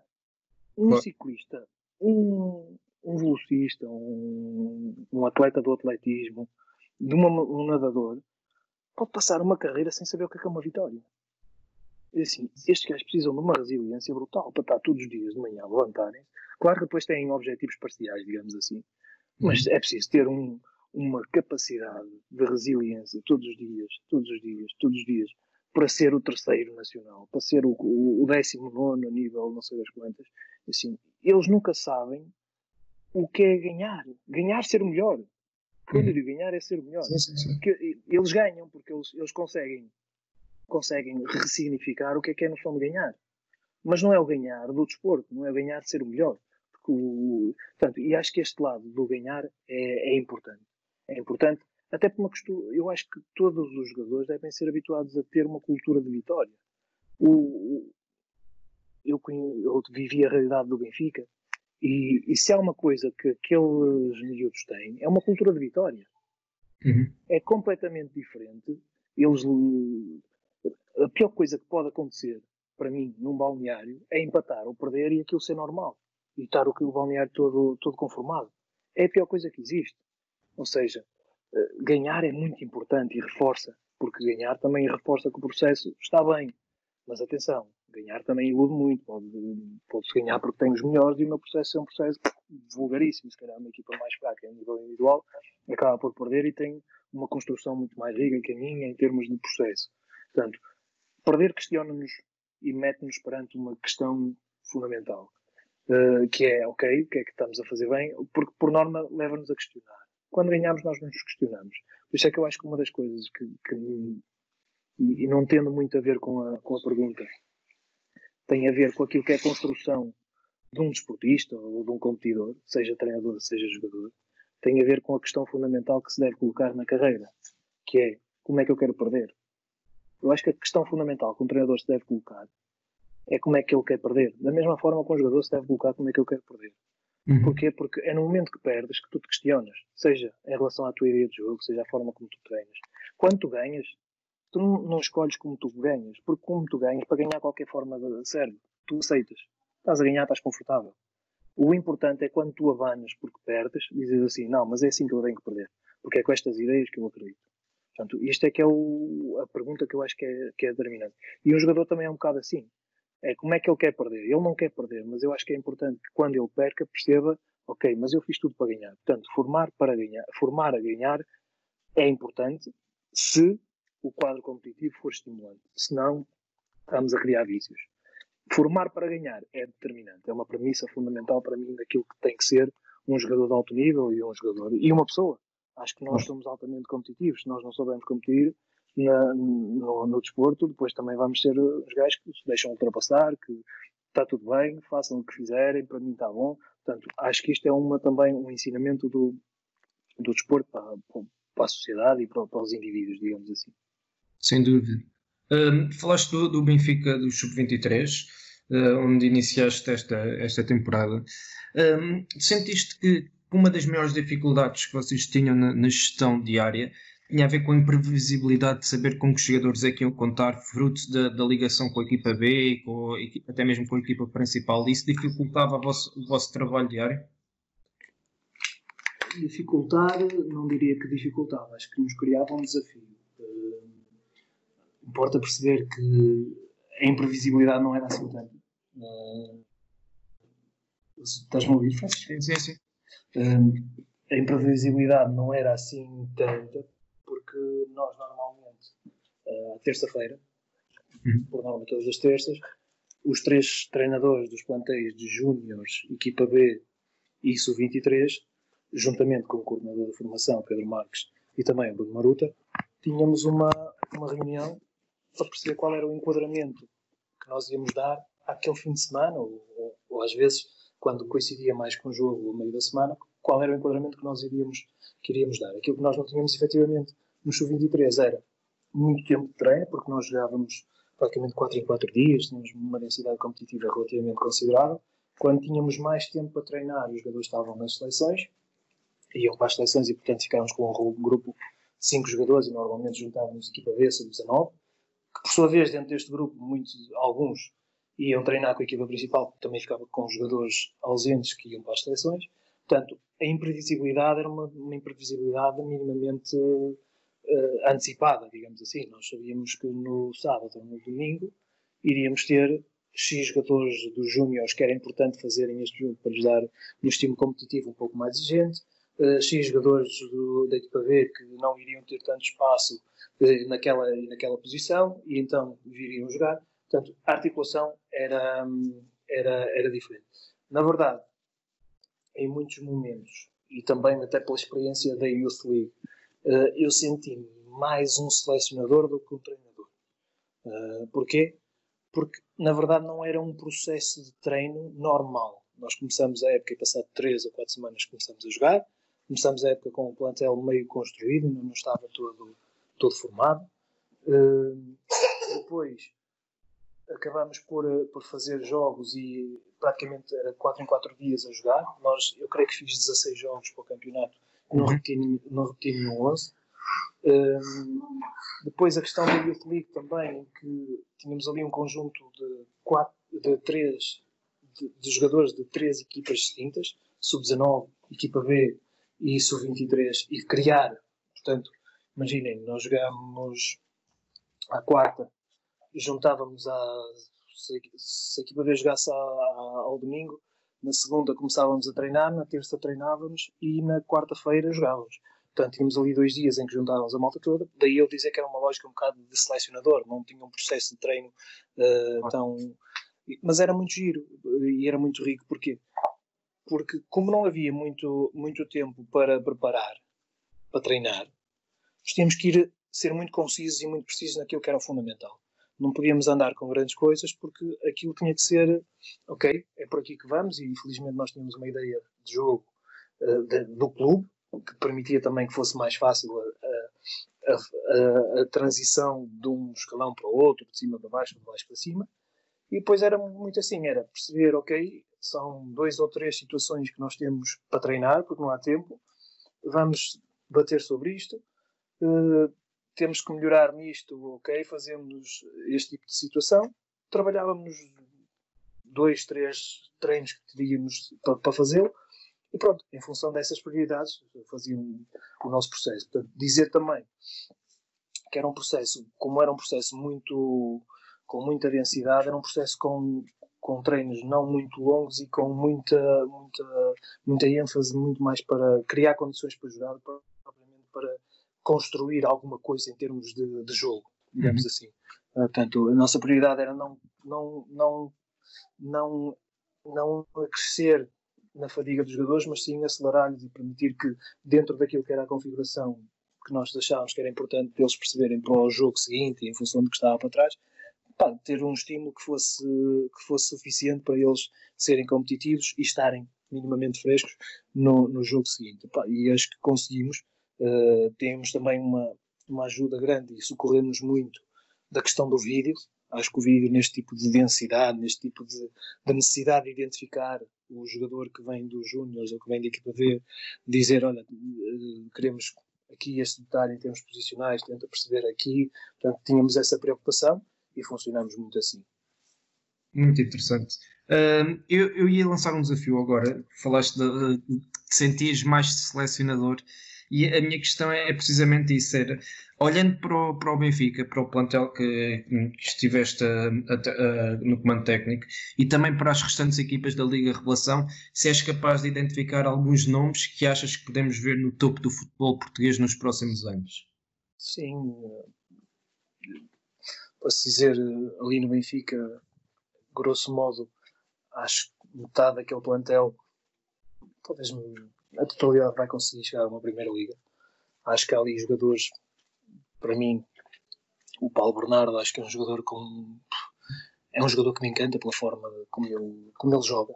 Uh, tem muito de Rui Costa. Eu acho que foram vocês que publicaram qualquer coisa do Paulo Bernardo. Aliás, fui eu que escrevi essa análise uh, a dizer que parecia o Rui Costa. E é a sensação. O, o, Paulo, o Paulo tem uma relação com o corpo que o torna elegante a jogar e ao mesmo tempo uma relação com a bola e uma variabilidade com o corpo que lhe permite fazer tudo nos timings certos, com uma leveza brutal. Portanto, eu acho que é um jogador que, que dá muito gozo dá muito gozo ter treinado o Paulo, ele sabe disso. Um, temos, pá, eu, eu tinha, os meus centrais, eu gostava muito dos meus centrais. O Miguel, acho que o Miguel uh, teve o clique este ano, que pode ser, Miguel Nóbrega teve o clique este ano, que pode ser um, um central muito, muito interessante, porque tem coisas que mais nenhum central tem. Tem uma vontade brutal com bola. É um, é um miúdo completamente descontraído, que é antítese daquilo que toda a gente diz que deve ser um central. Mas se calhar ele está certo, porque quando os outros estão a arder, ele está tranquilo da vida e consegue apagar o fogo. Portanto, uhum. é muito rápido, é um jogador com uma relação com bola brutal. O Ganchas, que era um miúdo muito sóbrio, que eu acho que é um jogador com uma polivalência também interessante, porque pode fazer lateral direito e com uma sobriedade. Eu, eu, disse uma vez ao, ao Pedro, Pedro Ganchas, que se fosse empresário, e disse à frente dos colegas, se eu fosse empresário era a ti que eu, que eu escolhia. Porque eu sabia que tu podias não me dar muito dinheiro, mas tu ias ser jogador. Uh, porque é, é o jogador que é um relógio, é fiável, é aquele, do ponto de vista pessoal, do ponto de vista como jogador, portanto, tínhamos dois centrais muito interessantes. Tínhamos o Fábio, que tinha chegado do, do Sindrense, que apareceu de uma forma brutal, descomplexado, muito, e foi crescendo ali. O Ronaldo Camará, que é um, que é um jogador completamente. é outra forma de ser médio, quando comparado com o Paulo Bernardo. Sim, sim. O, o Ronaldo também. O Ronaldo é um jogador que, pelo carisma, pode ter um espaço brutal no futebol. Eu dizia que, pelo carisma que ele tem, ele pode se afirmar no futebol uh, com, de uma forma contundente, até pela capacidade de liderança, porque ele é daqueles que tenho cada vez há menos, que é uma arrogância boa de dizer dá-me cá a bola que está a arder, mas eu assumo, não tem problema. Uhum. Uh, portanto, é, é corajoso. Tinha o, o Luís Lopes, que, eu, que foi um miúdo que eu, que eu gostei muito de encontrar, uh, porque acho que tem coisas como ponta de lança uh, que dá, ajudam muito uma equipa. Portanto, toda a equipa, os extremos, o Tiago Gouveia, que inicialmente começou e depois passou para a equipa B, o Jair, que, que encontrei muito do Renato, meu, que se calhar foi o meu estágio para o Renato, mesmo em termos de personalidade. Um, o Tiago Araújo, que tinha características completamente diferentes, mostrando muito, muito vertical, muito vertical, muito, muito, muito, muito decisivo no último terço. Portanto, toda aquela equipa em geral, aqueles que jogavam mais, os médios muito interessantes. Portanto, acho que havia muito talento, todos eles vão chegar à Primeira Liga. Tomás Azevedo com uma forma de ser seis completamente distinta. Nas outras equipas, apanhei. O Braga tinha uma, uma equipa muito, muito interessante. Eu posso não me lembrar dos nomes de alguns jogadores, mas o Braga tinha na frente tinha jogadores muito interessantes.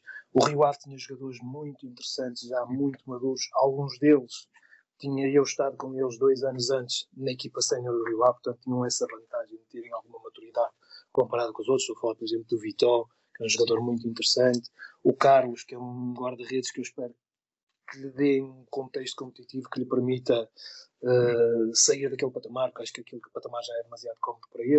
O, o chute, que é um, é um avançado muito, muito interessante.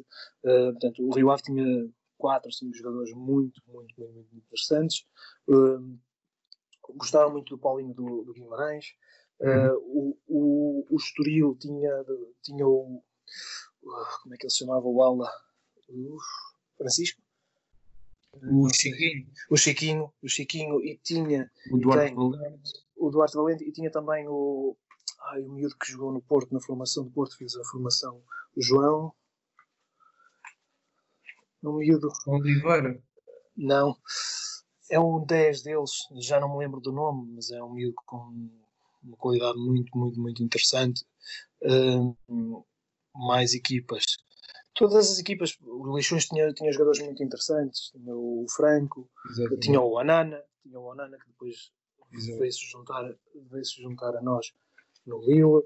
Um, Famalicão não, não cheguei a jogar, uh, não cheguei a jogar na primeira volta, tinha alguns jogadores muito interessantes. A Académica, que também tinha jogadores muito, muito interessantes, uh, médios, uh, mas eu acho claramente das outras equipas, o, o Joelson para mim era o jogador com mais talento. É um jogador que eu senti que, se normalmente as coisas correrem bem, é um jogador que pode chegar a um patamar muito, muito alto. Foi o jogador que mais me impressionou das outras equipas foi o Joelson, na altura no Sporting. Uh, senti, ele não jogou contra nós, entrou, e senti quando entrou que ele dava qualquer coisa à equipa. Abanou o jogo. Coisa, abanou bastante o jogo. não mesmo, mesmo muito o jogo, porque é, tem, é destemido, vai num para um, encara, tanto sai para um lado como para o outro. Uh, tem coisas muito, muito, muito interessantes. Portanto, e acho que, acho, que, acho que a liga, em geral, é uma liga com bastante potencial. Aliás, uh, acho que este patamar é um patamar muito interessante para aquilo que é a maturação de talento. Seja aqueles que ainda estão ainda não se afirmaram, seja para aqueles que precisam de um patamar acima, numa idade mais tenra, para ter um estímulo diferente, como é o caso do Paulo Bernardo, do Ronaldo. Uh, portanto, depois tenho, tenho o Rafael Brito, que não teve muito comigo, mas teve bastante comigo na, na Youth League, não teve muito comigo na, no, nos, nos Sub-23, que eu acho que é um miúdo muito interessante, uhum. é um, tem muito talento. Uh, acho que quando ele tiver uma maturidade própria da idade, não, não é imaturo, mas uh, acho que face à posição onde joga e a responsabilidade que tem, a maturidade é uma característica importante para ter alguma sobriedade e alguma consistência no jogo. Quando ele tiver, eu acho que vai ser um jogador muito, muito, muito, muito, muito bom. Uh, o, Dantas, o Dantas é também um miúdo que me deu um gozo brutal, porque é um apaixonado. Todos, todos os miúdos em geral no, no Benfica, aliás, não estar a falar deste ou daquilo é injusto. Portanto, acho que aquele, ali estão os melhores.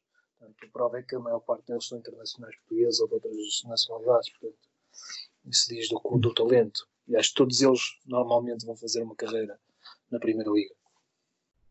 Falando agora sobre o Lille, um, gostava de perceber como é que caracterizas as vossas ideias de jogo e como é que operacionalizam essas mesmas ideias na, naquele Assim, nós, nós em termos de, de ideia, uma equipa que já vem, que já vem um bocadinho de trás, portanto, com dois anos com o mesmo treinador, vai agora acabar a segunda época. Estamos agora neste interregno que agora é definitivo para nós em França.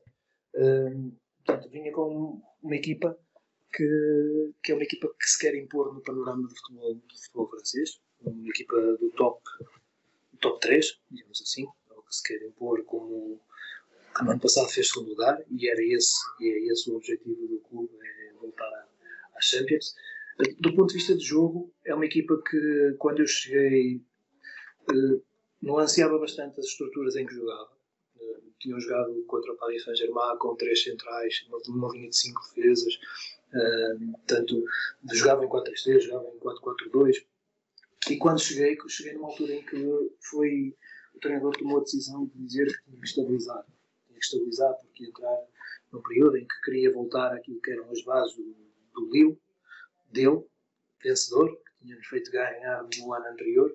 Então jogávamos praticamente numa estrutura de 4-4-2. Uh, eh, podemos dizer que somos uma equipa que eu destaco o Lille mais pela dimensão defensiva em termos coletivos do que pela dimensão ofensiva. Uh, uhum. Acho que é uma equipa que coloca bastantes problemas a qualquer adversário. Uma equipa que pressiona muito bem subida. Uh, e nisso o Zé Fonte tem um mérito brutal como líder daquela linha defensiva, porque empurra a equipa para a frente, porque controla bem. E acho que, do ponto de vista defensivo, nós somos muito, muito fortes. Quem viu os nossos jogos com o Lyon, com o Marseille, com o, com o Paris Saint-Germain, estou a falar das equipas que, por norma, as pessoas conhecem mais, percebe uhum que do ponto de vista defensivo somos uma equipa muito forte. Do ponto de vista individual, somos uma equipa com bastante talento, uh, com bastante talento, com um misto de talento e alguma experiência. Estamos a falar do Zé atrás, do Zé Fonte atrás e o Loic Remy, que se afirmava agora também como titular na equipa, uh, e com o Benjamin. Portanto, temos ali três jogadores na espinha dorsal que são jogadores com alguma experiência, mas que à volta gravita jogadores de grande talento. Uh, Iconé, eh, Renato Sanches, eh, Vitor Oshimene, Bradaric, eh, Zeki, Gabriel, Gabriel Central, portanto, é uma equipa com, do ponto de vista ofensivo com potencial brutal, brutal, do ponto de vista individual, do ponto de vista coletivo, uma equipa que consegue jogar em diferentes estruturas. O Lille tem, tem, tem na sua característica a capacidade de jogar em diferentes estruturas em função dos problemas que pode colocar o adversário. Uh, nós normalmente, nesta fase final, estávamos a jogar com uma linha de 4, com dois médios, normalmente o Renato e o Benjamin, dois alas interiores e dois avançados, praticamente com um 4-2-2-2, em que depois havia diferenças na construção em função daquilo que era a forma como os adversários pressionavam. Por vezes construímos a 3, por vezes a 4, por vezes a 3 com trau, por vezes a 3 com central, em função dos espaços que queríamos criar nos adversários e em função da necessidade de fixar e perceber onde é que nós queríamos as superioridades ou as igualdades numéricas para tirar partido disso. Muito bem. Uh, falaste do, do Renato Sanches. Uh, tu entraste com, com a época a decorrer, mas certamente uh, que tens conhecimento uh, daquilo que te vou perguntar, perceber como é que o Lille uh, conseguiu recuperar um jogador que estava sem confiança nas últimas épocas e que ele próprio assumiu isso publicamente e que hoje em dia está num excelente momento de forma e é um dos melhores jogadores da, da, Liga Francesa. Isto é quase como, a uma garrafeira espetacular e comprares uma garrafa brutal e depois entretanto chegaste a casa e entretanto recebeste mais umas quantas e na tua, na tua garrafeira foste-me deixando aquela lá para trás. Uh, a qualidade esteve sempre lá. Ela não estava visível. Tu não pegaste naquela garrafa porque entretanto chegaram outras e meteste outras à frente. Portanto, o Renato é isso. O Renato é um jogador com, com potencial brutal. É um jogador que, fruto do percurso, acho que. Eu, eu às vezes eu converso bastante com ele, tenho, tenho a felicidade de ter uma, uma relação boa com ele. E uh, acho que o Renato tem consciência que neste momento também é muito mais jogador do que o que era. Uh, o Renato conseguiu crescer, sofreu, mas arranja um espaço onde é feliz, onde se sente novamente protagonista, onde percebeu que tinha, porque o Renato é desses que é muito competitivo, por isso é que consegue sair de um período menos bom e voltar a superar-se, e consegue sair de um período muito valorizado. Eu, eu, é um dos jogadores que dá gozo ver uh, treinar, porque treina sempre no máximo. Uh, Diverte-se a jogar. É um miúdo, miúdo ou seja, com uma, uma responsabilidade e uma, uma, vontade de vencer brutal. E eu acho que o facto do, do Renato estar bem com ele mesmo, isto vale para os jogadores e vale para os treinadores, o facto do Renato estar bem com ele mesmo faz com que ele acabe por, por ter uma dimensão e um impacto que o projetam para aquilo que é o real potencial dele o Renato consegue se distinguir numa liga, e eu acho que esta liga é altamente favorável para o Renato, para as características dele. Uh, consegue se distinguir numa liga que, que é uma liga com muito talento, que é uma liga que também valoriza, aliás, a Liga 1, como se slogan diz, a Liga do Talento. Portanto, é, é uma liga que aposta nos jovens, é uma liga que dá espaço para os jovens experimentarem, serem arrojados, errarem, voltarem a jogar. Portanto, e o Renato encontrou isso na liga, encontrou um espaço onde se voltou a sentir protagonista, ganhou um espaço onde os outros o consideram como importante para aquilo que é Ronaldo, ganhou um espaço em que os adeptos sentem o lá quando ele pega na bola, isto vai andar. Uhum. Portanto, ele conseguiu criar essa aura porque ele tem essa aura. Portanto, a qualidade e o potencial do Ronaldo esteve sempre lá. Acho que eh, o facto de ele vir a jogar continuamente bem lhe trouxe uma estabilidade muito grande. Acho que aquilo que ele viveu lhe deu uma maturidade muito boa eu posso dizer que, por vezes, ao falar com ele, eu dizia: Tu não tens que provar nada a ninguém, tu estás aqui porque tu foste um gajo que, que provou que poderias ir para um nível diferente. Deixa-te um bocado daquele discurso de tenho que provar isto aqui, via-se muito nas entrevistas que ele dá. Uh, sim, sim. Tenho que provar que ele está a deixar muito esse lado, porque ele está bem com a vida, ele já resolveu o que tinha a resolver, não tem que provar nada, nada a ninguém. Portanto, E esse foi, foi o conforto que aquele espaço de competição e aquela realidade com outros portugueses, porque acho também é importante o contexto de chegares a um balneário e poderes falar a língua, seja com os brasileiros, seja com alguns portugueses, para um miúdo que sai para a Alemanha, que não é propriamente um meio propriamente afável, digamos assim, chegar, não falar o alemão, deve criar um conjunto de problemas de integração que não devem ser muito fáceis de resolver. Coisas que ali, com outra maturidade, com, com um sofrimento que passou que deu valor também a esse sofrimento. Chegar ali, poder ter um espaço, poder ser eu mesmo, uh, poder se afirmar, poder se afirmar como alguém importante, deu ao Renato aquilo que foi a visibilidade que ele precisava para, para ser o que é. Um talento enorme. Sem dúvida. Uh, relativamente à, à área da análise, eh, vocês, em determinado momento da época, também eh, quando estavam na Liga dos Campeões e não só, porque depois tiveram as outras competições internas, vocês tiveram ciclos de, de jogos uh, muito consecutivos, ou seja, três em três dias sempre a jogar. Uh, neste momento, qual é é a preponderância que vocês dão à área da análise, seja dos vossos jogos, seja do, do adversário, seja do próprio treino? Como é que, dada a falta de tempo entre jogos, uh, como é que esta área da análise assume uma importância extrema naquilo que é o vosso planeamento semanal? É, é, a imagem, eu ao longo da minha carreira fui percebendo, até porque lidei com culturas diferentes e estive a treinar em países em que não dominava a língua, e o, o recurso à, à imagem é determinante para nós termos, para nós conseguirmos passar uma mensagem. Uh, o jogador vê-se implicado na imagem, consegue ter uma imagem concreta daquilo que é ele mesmo. Portanto, e nós neste período, e não só, socorremos bastante da, da análise. Uh, a análise da própria equipa, fazemos sempre depois do jogo, normalmente eu sou responsável pela análise da própria equipa, aquilo que faço é, através do programa de Sport Code que nós temos, uh, selecionar, cortar todo o jogo, legendar e no dia a seguir falar com o treinador e em função também daquilo que ele viu, selecionarmos algumas imagens para depois apresentar. A análise do, do, próprio jogo muitas vezes fazemos logo imediatamente após, podemos fazer durante a semana em função de irmos treinar um aspecto que, que era importante, ou podemos às vezes juntá-la na palestra do pré-jogo, digamos assim. Uh, com algumas coisas que possam ser importantes para o jogo a seguir, então guardamos, a estrutura é mesma, se for com um adversário com uma estrutura semelhante, e fazemos então uh, esse uso da imagem. Do ponto de vista da análise do adversário, também temos muita preocupação. Dizer também que as nossas imagens, além de cortadas de uma seleção de imagens, depois nós temos dois, dois responsáveis, temos um responsável pelo gabinete de análise, que é o Diego, e depois temos o, o Alexis e temos o Hugo, que trabalham a edição de imagens, digamos, um trabalho mais de editar, nós trabalhamos com o que quero, que nos permite dar à imagem ainda um impacto maior. Portanto, fazer-lhes perceber onde é que são os passos, qual era a movimentação que devia ter feito, uh, a possibilidade de mover adversários em função do nosso posicionamento, portanto, tornar a imagem, trabalhar a imagem de forma a que consigamos diminuir o, número o tempo de vídeo, mas torná-lo o mais consistente e o mais produtivo possível. Portanto, uh, por isso usamos bastante.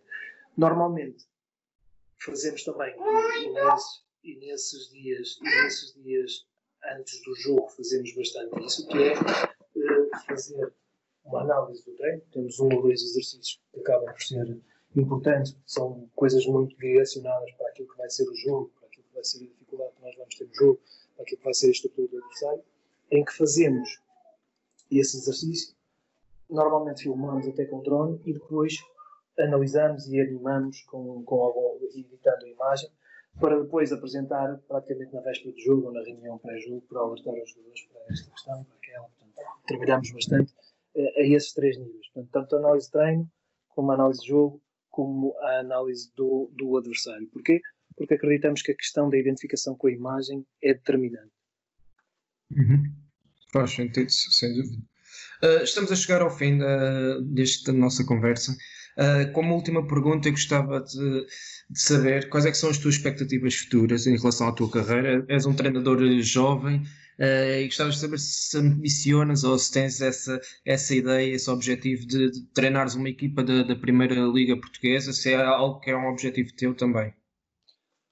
Sim, eu, eu, eu acho que o fundamental é mesmo isto. É, as pessoas muitas vezes questionam-me então, mas deixaste o Benfica, que eras treinador principal e foste para treinador adjunto no Rio, uh, porquê dessa decisão? Porque tem a ver com uma questão de gestão de carreira que eu acho que é pertinente, de eu perceber que, que também preciso, e eu senti muito isso no Benfica. Eu acho que consegui ter algum sucesso no Benfica fruto do meu percurso como adjunto. O facto de chegar a um balneário e conseguir falar com os jogadores. Porque uma coisa é nós vermos, imaginem, um, uma coisa é um Paulo Bernardo ou Ronaldo Camará neste momento. Outra coisa é nós termos lidado com os jogadores que estão já no patamar que nós achamos que vão ser o do Paulo Bernardo e o do Ronaldo Camará no futuro. Portanto, eu tive essa, essa felicidade com o facto de ter sido uh, adjunto em algumas, numa realidade até considerável em termos de, de, de dimensão. Portanto, tu conseguis chegar a um balneário e contar histórias do, do Iago Aspas, do, do Emiliano Sala, uh, dos jogadores que eles, ok, estamos a falar de jogadores uhum. que já são, uh, consegues captar e consegues entrar muito neles, porque tu sabes o que eles são, mas sabes também o que os outros são, e sabes também algumas coisas daquilo que foi o caminho dos outros até lá chegarem. E acho que isso pode ajudar muito um treinador quando está num nível etário, no caso, num nível etário diferente, e eu achei que isso foi um aspecto muito, muito, muito rico para mim quando cheguei ao Benfica, foi a possibilidade de eu ter, ter confrontado com uma realidade diferente. E também é um bocado nesse sentido que, que tomo esta decisão, que é uma decisão que tem a ver com desafio e com uma oportunidade, tem a ver com o meu posicionamento perante a minha carreira. Fui a perceber com 33 anos se tornar-me treinador de futebol poderia ser demasiado precoce para a minha gestão de carreira, podia ser uh, acelerar uma coisa que eu não queria que fosse acelerada e podia desgastar a minha imagem. Ou seja, eu com 40 uhum. anos já andava no. já toda a gente sabia quem eu era e já estava farta de mim. Uh, foi também questões financeiras, claramente, não, não, não, nego, e foi o desejo de estar numa liga altamente competitiva também, e num clube que jogava Champions e que tem a ambição de jogar Champions e com um projeto que também me, me aliciou, aliciou imenso. Foi uma decisão extremamente difícil deixar o Benfica, porque eu estava muito feliz, eu gostava muito de estar no Benfica, mas são daquelas decisões que na carreira e a pensar na carreira tens que as tomar. Uh, portanto, e foi um bocado por isso. E foi também a pensar que um dia mais tarde poderia vir a ser treinador principal. Não tenho pressa, uh, acho que esse momento deve acontecer quando acontecer. Senti este ano que, que pode acontecer, fruto de, de viver como principal e ter, ter gostado da sensação, digamos assim, e da, da experiência, mas também ter percebido que as pessoas já me conhecem, começam a conhecer como treinador ou como treinador adjunto. Um, uma das coisas que eu não queria, mesmo para a minha carreira, era quando eu me tornar treinador principal, tem que ter uma coisa que valha a pena do ponto de vista daquilo que é um, uma coisa séria. Não posso, eu, se há uma coisa que eu não quero, é ser treinador principal na segunda liga. Eu não quero começar a minha carreira como treinador principal na segunda liga, porque hum.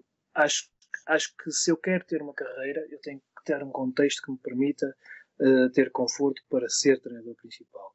E aqui eu digo, eu nunca treinei na segunda liga como adjunto, é uma realidade que eu não conheço tão bem. É uma realidade que eu sei que, do ponto de vista competitivo, é altamente exigente e altamente uh, volátil, porque posso estar a ganhar uh, e depois, de repente, estás a lutar para ser campeão e depois acabas por não subir divisão e quando sobes de divisão uhum. a tua carreira vai por aí abaixo. Portanto, acho que não tenho que ter pressa, tenho que ter uma coisa que vale a pena. Neste momento estou altamente realizado naquilo que faço. Tenho dois anos ainda mais de contrato no Lille e quero cumpri-los.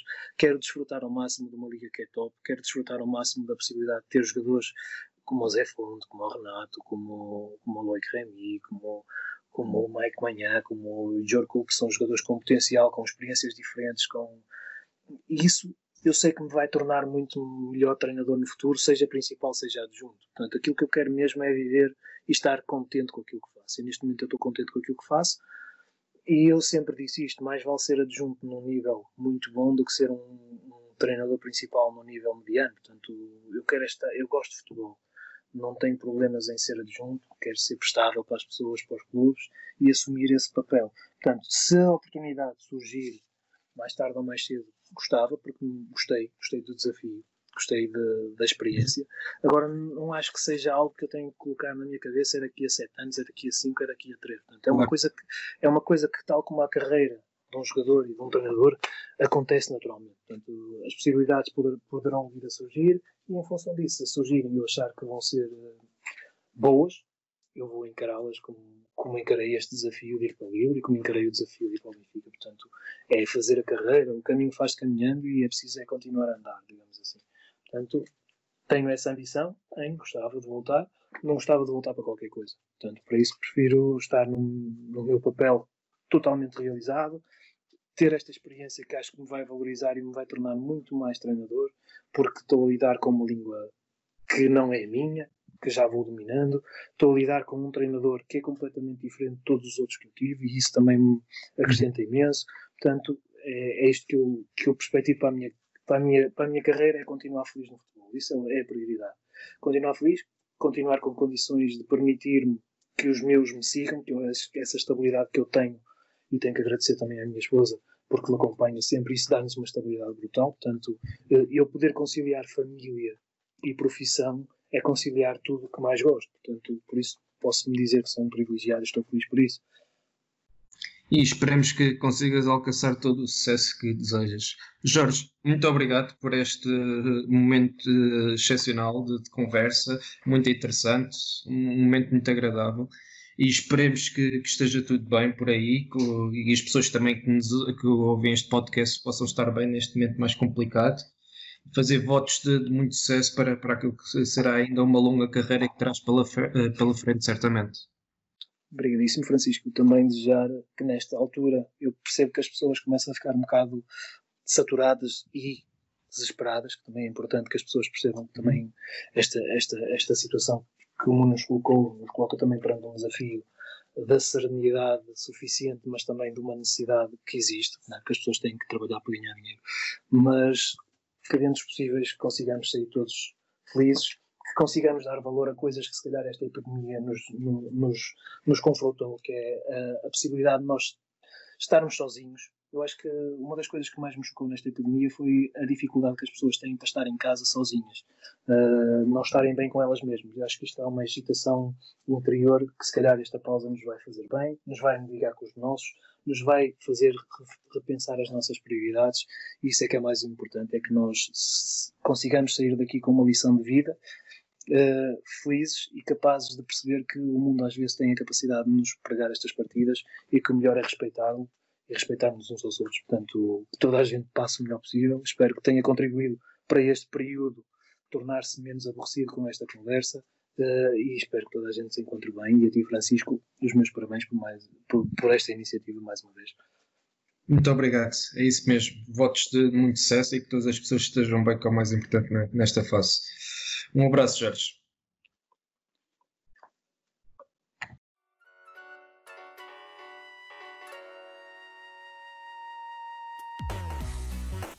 Obrigado por nos terem seguido em mais um episódio.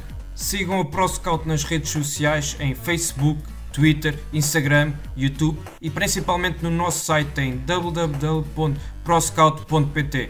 Até à próxima!